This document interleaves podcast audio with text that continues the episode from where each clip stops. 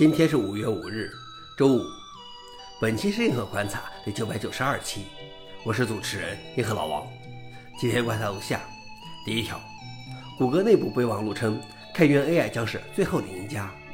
根据一份泄露的内部备忘录，谷歌声称它和 OpenAI 都未建立 AI 的护城河，开源 AI 将是最后的赢家。谷歌和 OpenAI 的模型在质量上仍然稍微占优，但差距正在迅速缩小。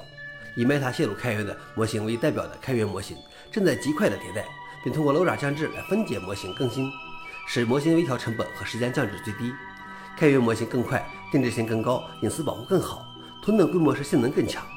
一百三十亿参数的开源模型训练只需要一百美元，而谷歌和 OpenAI 有五千四百亿参数的模型训练需要一千万美元。消息来源：Semi Analysis。老王点评：毫不意外，开源会又一次取得胜利。这也是互联网之所以建立在开源之上的根本原因。开源的优势是商业模式无法复制的。第二条是，谷歌将选择性的发表 AI 论文。谷歌最近合并了它的 AI 研究部门 Brain 和 DeepMind。合并后的部门仍将继续发表新的 AI 研究，但对于什么能够公开发表，将会更具有选择性。此前，谷歌鼓励研究人员尽可能多的发表学术论文，自2019年以来发表了近500项研究。但 OpenAI ChatGPT 的发布改变了这一切，而 ChatGPT 是基于谷歌关于转换器的研究，所以谷歌决定改变它的政策，它计划只在 AI 变成产品之后才公开相关论文。消息来源：华盛顿邮报。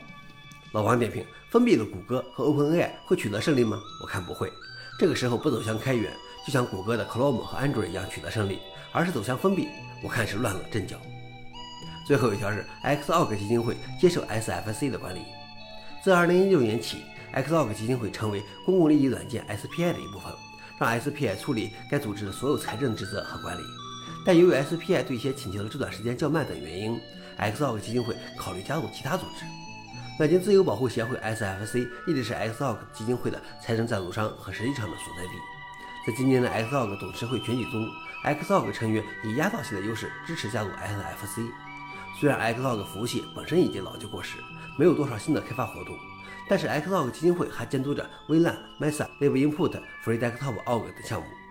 消息来源 f o r e n i x 老王点评：希望换了新东家的 Xlog 基金会能焕发活力。以上就是今天的硬核观察。想了解视频的详情，请访问随附链接。谢谢大家，我们明天见。